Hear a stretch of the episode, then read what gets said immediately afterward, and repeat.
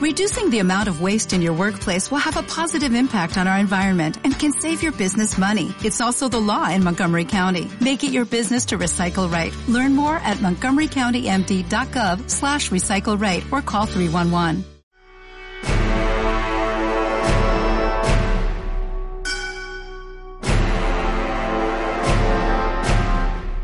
Los Invencibles de América reivindican el hecho más épico y extraordinario que jamás ha conocido el hombre. La historiografía mundial ha tratado de distorsionar una hazaña que no tiene parangón. España ha consentido que una falsa leyenda negra le ponga de rodillas ante el mundo.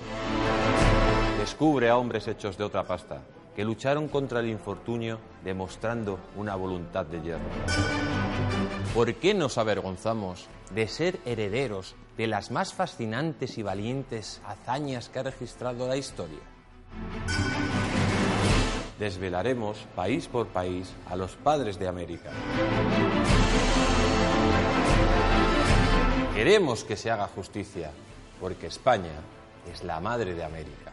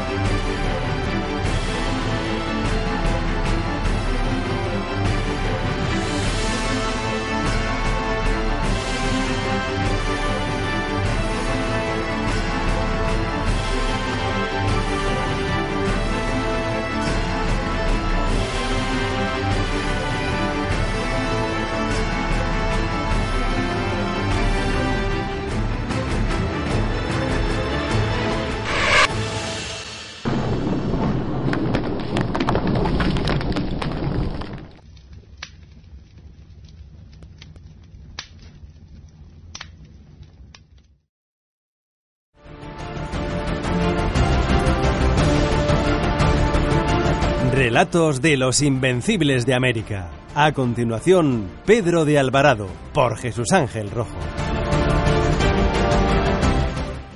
Hola amigos, hoy quiero hablaros de un conquistador que fue la mano derecha de Hernán Cortés en la famosa conquista de México, que además conquistó gran parte de Centroamérica, como Guatemala, Honduras y El Salvador, y que incluso renunció a la conquista del Ecuador. Estamos hablando de nada más y nada menos de Pedro de Alvarado, el gran conquistador de América Central.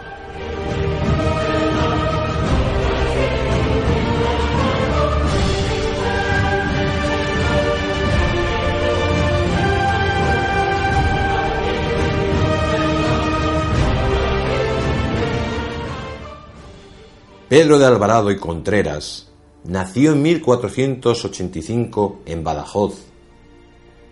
Participó en la conquista de Cuba junto a Velázquez y en la exploración de Juan Grijalva del litoral de Yucatán y del Golfo de México. Fue la mano derecha de Hernán Cortés en la conquista del imperio azteca. Conquistó gran parte de los actuales países centroamericanos como Guatemala, Honduras y El Salvador y renunció a la conquista del Ecuador, primero tras desafiar y luego pactar con el famoso Diego de Almagro.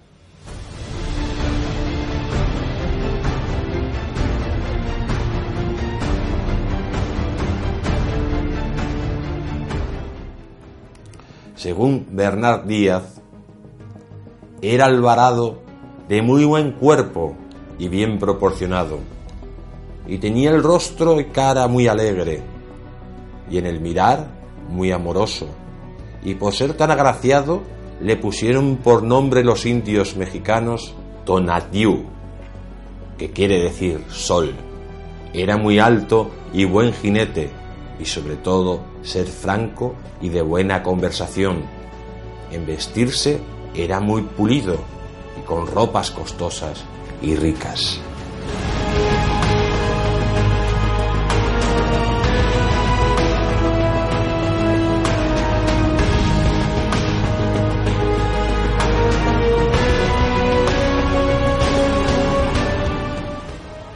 Se casó con doña Francisca de la Cueva y tras el fallecimiento de ésta, contrajo nuevas nupcias con la hermana, doña Beatriz de la Cueva.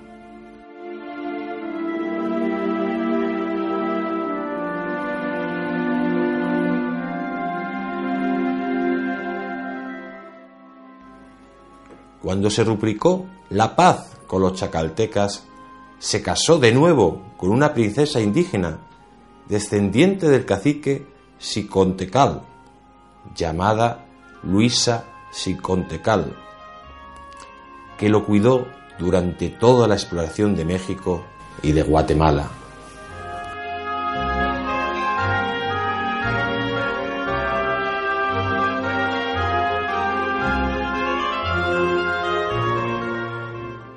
De su unión con Alvarado nació en México Pedro y en Guatemala una hija llamada Leonor en el acantonamiento español de Utalán el 22 de marzo de 1524.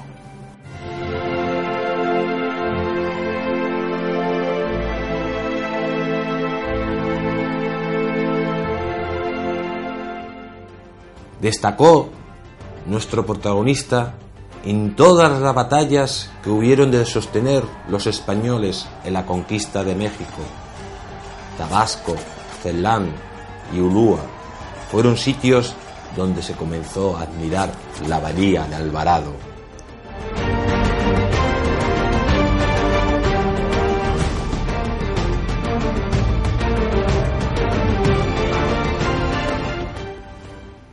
Tras la conquista de Tenochtitlán en 1521, Cortés lo confirió para otras campañas más al sur, lo que le ayudó a pasar a la historia como el conquistador de Guatemala y El Salvador junto a su hermano Gonzalo, y aún siguiendo a Cortés, también concluyó la ocupación en Honduras.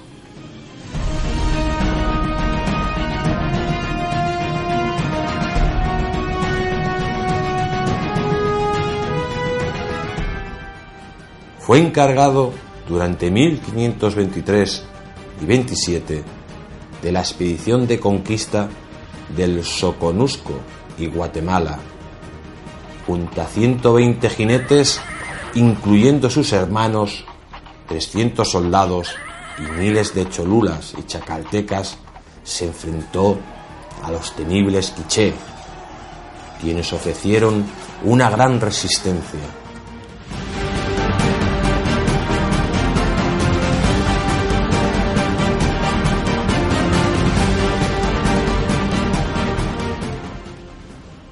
Posteriormente organizó alianzas con los cachiquiles que le traicionaron. Tras la traición de los cachiquiles necesitó cuatro años para restablecer su dominio y tratar de extenderlo hasta el actual El Salvador.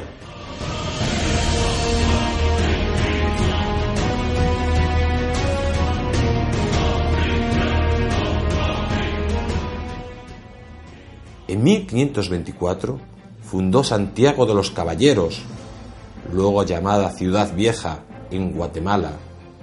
En 1525 mandó a Gonzalo de Alvarado el establecimiento de una nueva urbe con el nombre de San Salvador, en el señorío de Cuzcatlán, para sujetar a los belicosos indígenas de esa región.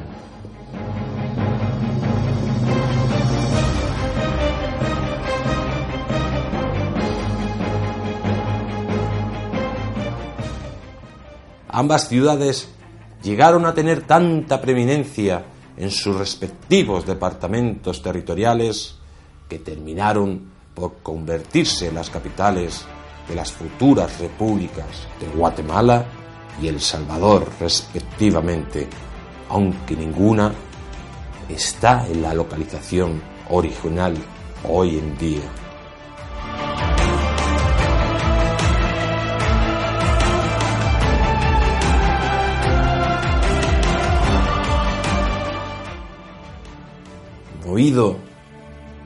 Por sus ansias de aventura y de conquista, nuestro protagonista tomará el camino de Quito.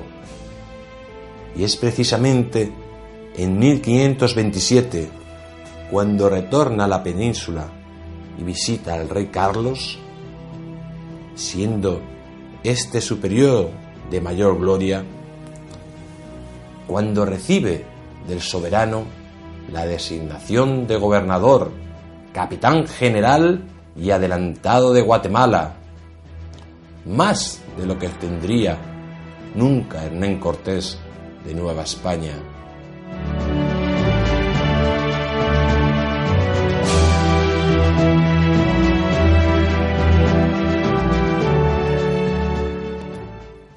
Sin embargo, tras su vuelta al Nuevo Mundo, en 1529, el gobernador de la Nueva España lo encerró y lo condenó y solo pudo librarse de la prisión por la mediación de su amigo Cortés.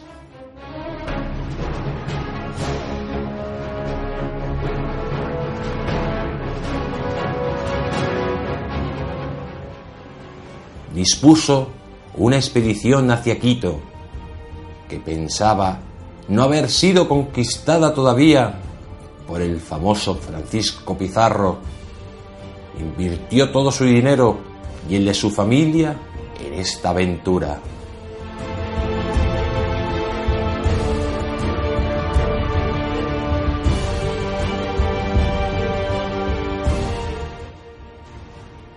Una capitulación de 1532 le facultaba a explorar regiones en el Pacífico. Posteriormente, una tropa de unos 600 españoles y 3.000 indios y negros partió desde Nicaragua con destino incierto.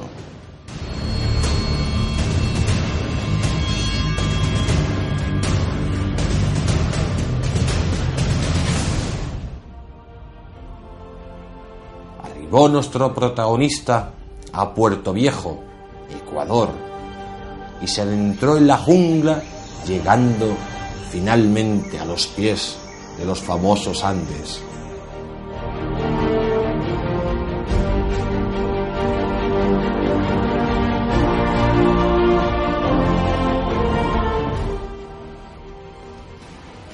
Tras un trayecto aterrador, Alvarado y sus hombres alcanzaron la altiplanicie de Quito, pero en lugar de las fortunas presentidas del Inca Atahualpa, se toparon con el Alcázar más tarde, tras un encontronazo en los Andes con Almagro, renunció a su objetivo tras haber aceptado una enorme cantidad de dinero.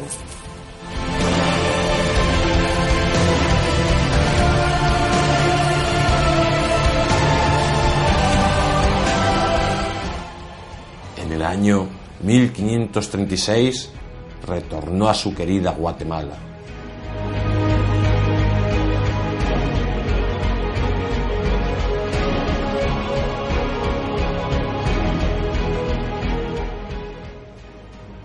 Con una flota compuesta por tres barcos, 300 soldados y una comitiva numerosa, arribó al puerto de Caballos, Honduras, en abril de 1539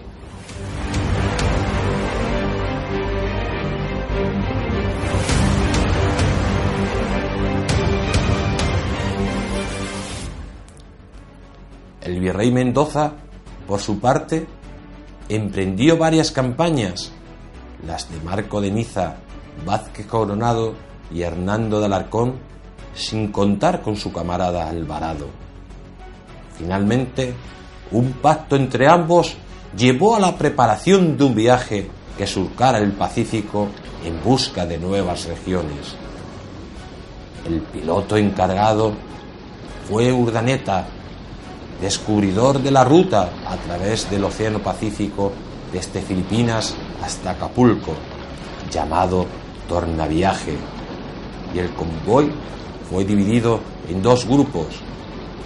El primero iría mandado por Ruiz de Villalobos y se dirigiría al oeste del Pacífico. El otro recorrería el litoral norteamericano del Pacífico hasta su terminación por el norte y lo dirigiría Rodríguez Cabrillo.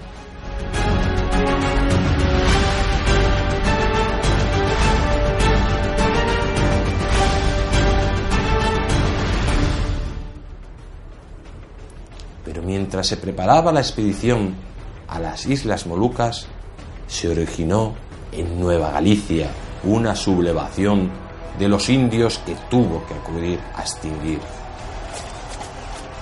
En Nueva Galicia ocurrió la gran insurrección de los cascanes y chichimecas, que se conoce como la Guerra del Mistón.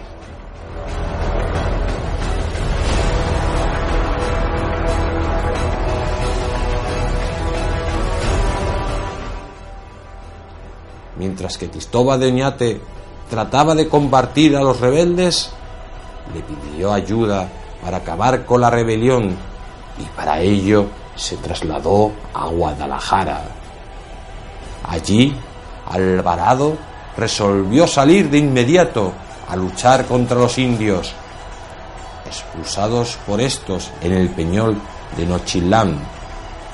Tras morir varios de sus soldados, se reguardó hostigado por los indígenas.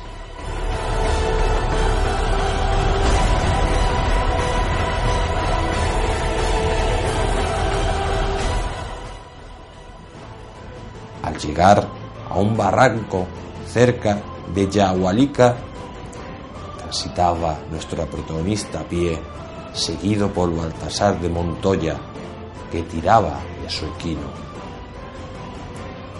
colisionando este en un sitio rocoso y dificultoso. Fue aplastado por el caballo de su ayudante, Baltasar Montoya, el 29 de junio.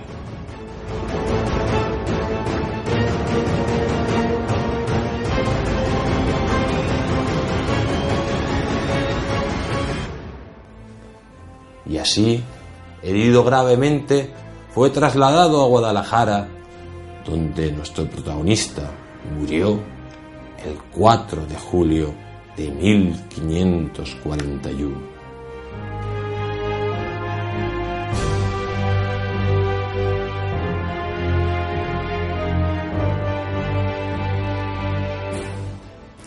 Pedro de Alvarado ha pasado a la historia, desgraciadamente, por un hecho como la matanza del Templo Mayor. En esa matanza, Pedro de Alvarado se adelantó a los acontecimientos porque lo que pretendían los aztecas era sacrificar a seres humanos delante de él. Y es más, lo que pretendían los aztecas era matar a la tropa que estaba en Tenochtitlán.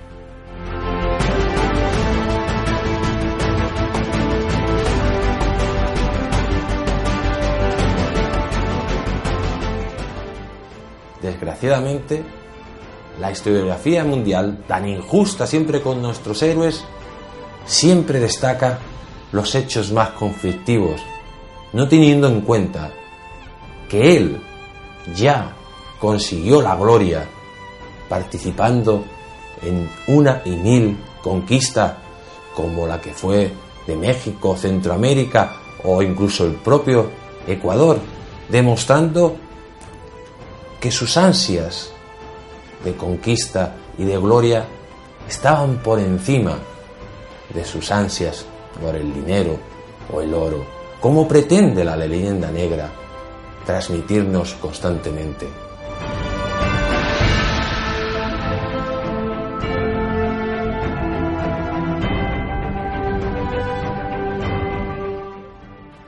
Es el ejemplo que desmitifica todos esos elementos falsos que la leyenda negra nos quiere transmitir. Si verdaderamente hubiera querido solo el oro, hubiera parado de sus pretensiones conquistadoras, pero no fue así y colaboró una y mil veces en hacer posible la conquista de todo un continente.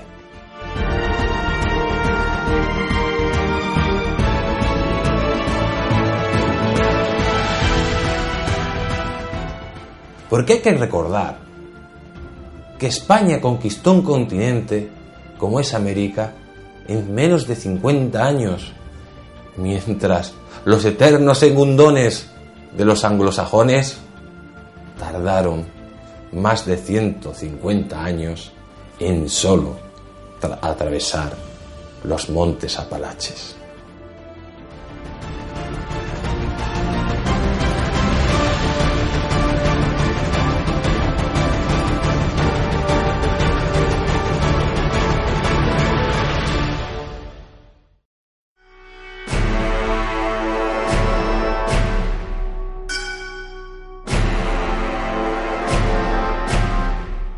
Invencibles de América reivindican el hecho más épico y extraordinario que jamás ha conocido el hombre.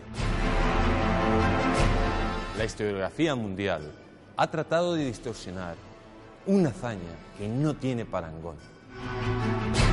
España ha consentido que una falsa leyenda negra le ponga de rodillas ante el mundo. Descubre a hombres hechos de otra pasta, que lucharon contra el infortunio demostrando una voluntad de hierro. ¿Por qué nos avergonzamos de ser herederos de las más fascinantes y valientes hazañas que ha registrado la historia?